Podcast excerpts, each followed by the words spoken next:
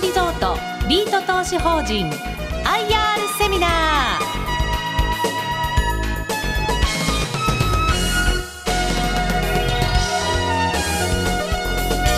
この番組は証券コード3287星野リゾートリート投資法人の IR 活動の一環としてお送りします。お話は株式会社星野リゾートアセットマネジメント取締役財務管理本部長高志哲郎さんです。この番組は2月24日に東京証券取引所で開催した J リートファン 2018IR セミナーを収録したものです。証券コード3287星野リゾートリート投資法人の IR プレゼンです。株式会社星野リゾートアセットマネジメント取締役財務管理本部長の高志哲郎さんです。大きな拍手をお願いいたします。えー、ご紹介いただきありがとうございます、えー、星野リゾートアセットマネジメントの高志と申します。えー、本日は、えー、我々が運用いたします星野リゾートリート投資法人の、えーまあ、特徴ですとかあるいは魅力強みこういった点を中心にお話をさせていただきたいと思っております。えー、星野リゾートリート東証人の特徴ということで大きく2点、えー、掲げてございます、成長する観光産業に投資するリートであるということ、そしてもう1点が星野リゾートグループの運営力を活用していると、まあ、こんなところがですね、大きな特徴かと思っております、それぞれにつきまして、まずご説明の方させていただきます、成長する観光産業に投資。国内における旅行消費額2016年でございますが総額25.8兆円と記載してございます。非常に大きな国内旅行市場。があるといったところでございましてまあ、非常に最近あのインバウンド、まあ、外国人の旅行者のですね動向が、え、話題になっているんですけれどもまだまだ国内の旅行市場の方が大きくてですね全体の8割以上が日本人のお客様が旅行で使使われていると、まあ、こんな状況でございます。2003年にですねビジットジャパンこの施策が開始されましてここからじわじわとインバウンドの数が増えてきておりましたただ爆発的に増え始めたのがですね2013年頃でございまして2013年に1000万人を突破しますとその後は右肩上がりでぐぐぐと人数が増えてきたというような状況でございます。昨年の2017年で2869万人といった規模まで増えてきておりまして前年2016年と比較いたしますとおよそ19.3%増加していると、まあ、非常に大きな伸びを最近見せております。政府は2030年にはこのインバウンドの数を6000万人とこの目標を掲げておりましてここに向かってさまざまな施策を打っていると。こんな状況です。インバウンドの方が訪問された都市について記載しております。現状はまだまだですね東京と大阪を結ぶいわゆるゴールデンウィーク。これに加えまして北海道や千葉千葉はディズニーランドがあります。まこういったエリア限定でですね多くのお客様が訪問されていると、まあ、こんな状況でございます。従いましてまだまだインバウンドの恩恵はですね地方には及びきっていないのかなというふうに感じております。まあ、それでも地方の観光地にも外国人のお客様の顔を見ること増えてまいりましたけれどもやはり1回目の訪問ではですねこのゴールデンウィークを中心とした旅行をされる方が多いという状況でございますただあの日本全国ですねやはり地方の魅力っていうのは非常に素晴らしくてですね、まあ、歴史的建造物ですとかあるいは景観また独特の生活や食文化伝統など、まあ、地方日本の場合はですね地域それぞれの魅力が非常に多くございます。このような魅力をきちんとインバウンド、アジアの方々を中心とした観光客に伝えていくことによりまして2回目3回目のお客様がですね地方に足を運んでくれるようになってくるというふうに我々考えておりますし、まあ、国としてもそう考えておりまして有力な成長産業であるというふうに捉えております。で我々のリートはですねこのま、成長産業であります観光この分野への投資を行っているリートであるまあ、この点が1つ目の特徴でございます。2点目の特徴でございます。星野リゾートグループの運営力を活用する。星野リゾートなんですけれどもブランドの認知率星野リゾートという社名を知っていらっしゃるかどうかといったこういった調査をずっと続けてきております。で調査を始めました頃はですねおよそまあ 26.8%4 人に1人の方がですね星野リゾートという会社を知っていらっしゃる、まあ、こんな状況だったんですけども年々この率が上がってきておりまして2016年からは78.6%を超えて、まあ、他のホテルオペレーターさん例えば国内のプリンスさんですとか東急グループさんまたは海外のリッツ・カールトンさんやヒルトンさん、まあ、こういったですね有力なオペレーターさんをと比較してもですねさらに認知認知が高まっている、まあ、こんな状況になってきております。まあ、星野リゾートが、えーまあ、名だたるブランドよりもですね認知を取れていてまた星野リゾートが展開しております星野やあるいは甲斐リゾナーレこういったブランドにつきましても認知率が高まってきているというような状況です。まあ、実際この認知率が上がるに従いまして星野リゾートグループの業績が右肩上がりで上がってきているというようなこともございまして引き続きこの認知率の維持またさらにはそのいいように感じていただく、まあ、ブランド戦略こういったものが重要になってきております。えー、星野リゾートグループという会社なんですけれども実は100年を超える歴史を持っておりまして、まあ、このホテル旅館の運営をする中で地域の魅力あるいは文化こういったものを素材とする旅をご提供していくこんなことを命題としております。そして日本初のこのホスピタリティサービスを確立した後世界へ進出していきたい、まあ、こんな目標を掲げて現在取り組んでおります。そして現在星野リゾートグループの運営施設ですが全国34拠点海外が2拠点となっております。国内では北は北海道のスキー場でありますトマム。そして南はえ沖縄八重山諸島のえであります竹富島、まあ、こういったですね全国幅広くですねえ施設を運営しております。え星野リゾートブランドということでえ星野リゾートは、ま、このように日本中に多くの施設を現在展開しておりますけれどもそれぞれの地域の食や伝統、ま、工芸品こういった魅力をお伝えして体験していただきたいこういったことをですねコンセプトといたしまして施設の運営を行っております。まあ、全ての観光ニーズにお応えしていくといったことが我々の大きな目標となっておりますで現在星野リゾートが展開しておりますブランド大きく4つございます。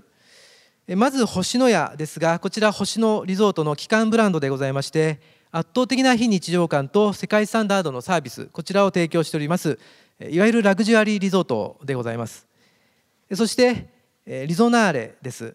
こちらはファミリータイプの、まあ、スタイリッシュなリゾートホテルでございまして施設内外にですねさまざまなアクティビティをご用意してご家族の皆様にお楽しみいただけるそんなホテルでございます。プールですとかアスレチックその他ボルダリングですとかカフェブックス、ま、こういった施設の中でですねご家族が楽しめるそんなアクティビティが数多く揃えられ揃えられております。そして貝です。こちらは心地よい和にこだわった上質な温泉旅館のブランドでございまして有名温泉観光地に、え高級温泉旅館として展開を進めております。次が「オモ」と読みますがこちらは昨年の10月に発表いたしました新ブランドになります。都市観光のベースとなりますホテルのブランドでございましていわゆる都市部の食事ですとかあるいは自社仏閣コンサートイベント、まあ、こういったものに参加することを目的とされて旅行されるお客様方に滞在いただけるようなホテルを目指しまして昨年の秋に発表いたしました。まあこの4つのブランドで全国に展開を進めております。で星野リゾートグループの運営の強みさまざ、まな試みが、まあ、絡み合ってですね星野リゾートの強みとなっているんですけれども、まあ、大きくは運営効率を上げていくような仕組みそして集客を高めていくような仕組みこういったものがございます。運営効率の中ではマルチタスクと呼ばれますが1人の従業員が複数の業務を手掛けることによりまして効率性を上げていく、まあ、こんなものを目指す仕組みでございまして、え、なかなか他社ではあここまで至っていないような仕組みに、え、となってきております。また集客の部分では先ほどご紹介いたしましたブランド戦略。また顧客満足度調査によりますお客様の声に対応したですねサービスあるいは施設の展開。こういったものを持ちましてですね強みとしております。さらには組織の強みについてもここではご紹介しているんですけれどもフラットな組織文化あるいはえーまあ、立候補制管理職への立候補制こういったものを通じまして組織を活性化させる仕組みを設けております、はい、次のトピックでございますが星野リゾートリート都市法人の所有施設でございます。現在我々リート投資法人では55物件のホテル旅館を所有しております。日本全国津々浦々広がっておりましてこの地域を分散させていくといったところにつきましてはリスクを分散させる観点から非常に重要でございますいわゆる自然災害の影響これを限定的にしていくためにこのような施策となっております実際これまで箱根の大涌谷の噴火ですとか阿蘇山噴火、まあ、こういった中で風評被害を受けまして、えーまあ、単管で見ますと業績を落とすような施設もございましたが一方で、えー、分散されていることによる全体への影響は軽微なものとなっております。このように物件を増やす中でですね、えー、地域の分散こういったものを図っている状況です。現在え、星野リゾートグループが運営する物件は約30%になっています。先ほどご紹介いたしました星野やリゾナーレ会その他、そしてえ大きな比率となっておりますのが都市観光でして、こちらはえほとんどが星野リゾートグループ以外の運営物件となっております。それではそれぞれのカテゴリーからですね、施設のご紹介をさせていただきます。まずは星野リゾートグループ運営物件になります。現在我々の投資法人では星野屋ブランドから4施設リゾナーレブランドから2施設そして会では8施設そしてオモブランドでは今年の4月にリブランドすることによりまして1施設これを所有しております。基幹物件等々についてご紹介いたします。まずは星野屋軽井沢です。軽井沢は星野リゾートの星所の地でございまして星野屋1号店としてオープンいたしました、まあ、提供者といたしましても多くの思いが込められた施設でございまして非日常感の中で滞在をゆっくり満喫してもらうこんなコンセプトでオープンいたしました。オープン当初より部屋にはテレビがないですとかあるいは連泊をお勧めするですとか、まあ、そういったところで話題になりまして、まあ、その後もですね年々業績を上げてきております。昨年の実績で年間の稼働率が83%とリゾート地としてはまれに見る高稼働の施設となっております。星野屋竹富島です。昨年の11月に投資法人で取得をいたしました。石垣島から高速フェリーで10分。琉球赤レンガの屋根からシーサーが見守る集落が息づく竹富島。その島の原風景と同様の集落として2014年に開業いたしました、まあ、集落こちらが50棟ございます。どれも伝統的な技法で作られたお部屋でございまして風が吹き抜ける構造となっております。離島での快適な滞在をご提供しております。まあ、この星野や竹富島ではこれまでありそうでなかった沖縄の文化これをですね食やあるいは空間、まあ、こういったものを通して体験いただくリゾートとして現在稼働しております。リゾナレ八ヶ岳のページです。こちらは大波が寄せるプールですとかあるいはブックスカフェまたイタリアンにスパトリートメントなど、まあ、極上の休日スタイルを提供している施設でございます。近年はおじいちゃんやおばあちゃんが娘さんとお孫さんを連れて平日に旅行されるようなそんなあの3世代の旅行も増えておりまして休日平日問わずですね、まあ、予約の取りづらい状況となるほど人気の施設でございます。同じくリゾナーレブランドの熱海になります。高台に立っておりまして絶景とそれから温泉をお楽しみいただける施設でございます。オーシャンビューの開放的な空間が広がっております。またお部屋につきましても海をイメージした客室、まあ、広い客室が人気の施設でございます。こちらは高級温泉旅館であります海から4点ほど写真を記載しております。なかなかこの地方の温泉旅館まで外国の方いらっしゃっておりませんのでインバウンドの比率は非常に低いんですけれども温泉旅館というこの、まあ、体験型のものはですね日本文化が凝縮されております。いわゆる裸足でくつろいでいただいて日本食を食べてそして、え温泉に、えまあ、知らない人たちと入って、え就寝される際には布団に寝ると。まこのようなですね、え日本文化のテーマパークのような存在でございますのでいずれインバウンドの方々あのこの温泉旅館を目的に旅行される方が増えてくるだろうというふうに我々考えておりましてその際にはこの貝というブランドでですね全国に展開しているこの強みがですね、まあ、生かす時が来るであろうというふうに考えております。オモという、え昨年の秋に発表いたしました新ブランドになります。え都市観光タイプのホテルでございましていわゆるその地方都市のですね、えー、まあ、ディープな魅力をご紹介して楽しんでいただくそんなことを目的に作り上げたブランドです。以前マーケティング調査をした際にですね、えー、都市観光をされているお客様が実は宿泊先にはビジネスホテルを選んでいると。もうこういった実態が明らかになりましてここについては我々星野リゾートとしては、えー、進出をしていこうということを目標に掲げまして昨年の秋ようやく新ブランドの展開となりました。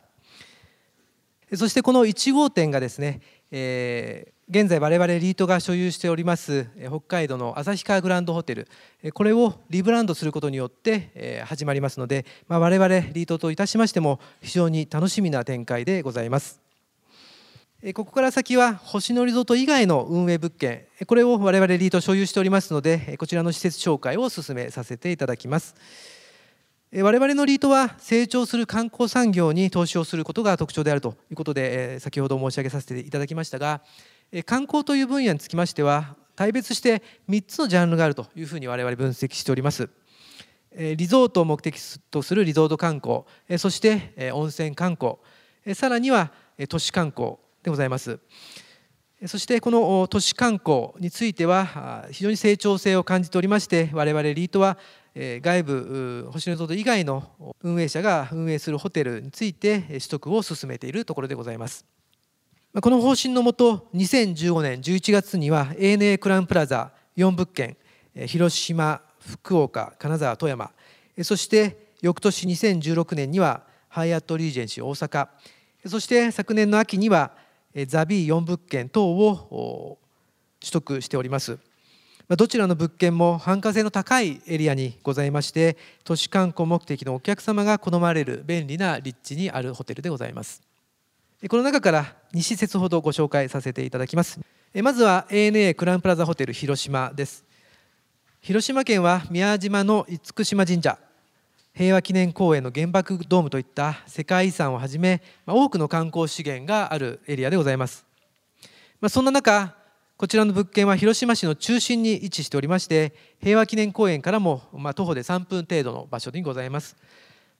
非常に格式の高い立地にあるホテルでございまして国内外のお客様にご利用をされているホテルとなっております。ハイアットリージェンシー大阪。こちらのホテルは大阪駅から車で約25分のベイサイドに立地しておりましてユニバーサル・スタジオ・ジャパンの近くでございます。ユニバーサル・スタジオ・ジャパンのパートナーホテルでもございまして無料の直通バスも非常に人気の一つとなっております。それでは次のトピックと移り移ります。星野リゾートリート投資法人の運用戦略です。運用戦略、大きく2点の成長戦略がございます。外部成長と言われます、いわゆる新たな不動産を取得することによる成長。そしてもう1点が内部成長と言われます、すでに保有しているホテル、旅館の売上利益の拡大を図る成長でございます。こうした外部成長内部成長を合わせて成長していきながら分配金をま安定的にかつ成長させていく、ま、これが我々の基本戦略でございます。外部成長ですがこれまで上場からですね4年半経ちましたが実は上場当初は6物件150億という、まあ、非常にリートとしては小さな規模でのスタートでございましたがその後これまで6回の増資そして物件の取得を進めてまいりまして現在は55物件1424億円の規模まで年々外部成長を果たすことができております引き続き外部成長につきましては早ければ2020年に2000億の達成を目指して取得を進めていくところでありますじゃあその施設の売上利益を伸ばすためにどんなことをしているのかということで、ま、計画的な改装工事の例を2点ほどご紹介させていただきます。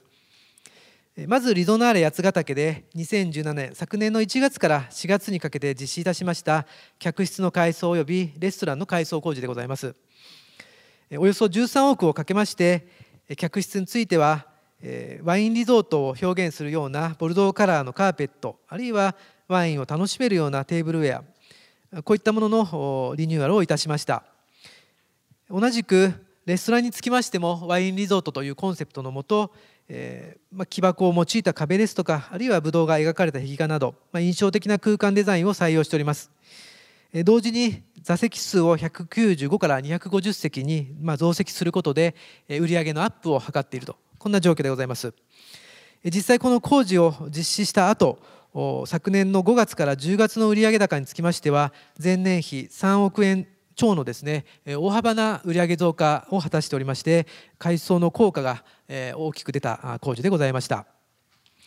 海箱根で実施いたしました工事です。2016年の12月から2017年の2月にかけて客室を中心とした改装工事を実施いたしました。内容はですね以前は洋室であった和室をですね和室露天風呂付きの客室ですとか清流リビング付きの客室、まあ、こういったものに改装を実施いたしました。それまで予約の入りの遅かったですね洋室これが人気の部屋となりまして先にえ埋まっていく。また価格帯も上がってくる、まあ、こういった効果が現れまして改装後の実績を比較いたしますと3月から10月で対前年比9600万の売上増加を実現しております、まあ、このような効果的な工事を実施することで施設の売上利益を上げそして賃料を上げていく、まあ、こういったことを日々実施しております。分配金についてご紹介しております。分配金の方針ですが、こちらは上場来、え毎期安定した分配金を投資主の皆様へお届けするといったことを方針として、え続けてまいりました。え分配金につきましては、え着実に、え前期を上回る形で推移してまいりました。まあ、こうこのような分配金の実現につきましても、投資主の皆様から大きな評価を受けているというふうに感じております。えー、昨日ベースでいきますと投資口価格57万3000円でございますので業績予想の利回りでいきますと4.35とこういった水準となっております。リートですので我々年2回決算を実施しておりまして4月と10月に決算を迎えます。従いまして分配金につきましては7月と1月に、えーまあ、お支払いをしているということ形になります。我々のリートの意義を記載しております。日本の観光産業の成長の果実を享受できる仕組みを作る。こういった意義を掲げまして4年半前に上場いたしました。我々観光産業に従事しているものにとりましてここ数年ほどこの観光産業が注目されている時期は過去にありませんでした、まあ、投資家の皆様には年を追うごとにですねこのような注目をいただく中でぜひ今後もですね観光産業をサポートをしていただきたいというふうに思いましてリートの立ち上げに至ったわけでございます。このような投資家の皆様からのサポートを受けましてより一層日本の観光産業を盛り上げていきたいというふうに考えております。本日は短い時間ではございましたがご清聴いただきましてどうもありがとうございました。ありがとうございました。ここまでは星野リゾートリート投資法人 IR プレゼン株式会社星野リゾートアセットマネジメント取締役財務管理本部長の高橋哲郎さんでした。どうもありがとうございました。ありがとうございました。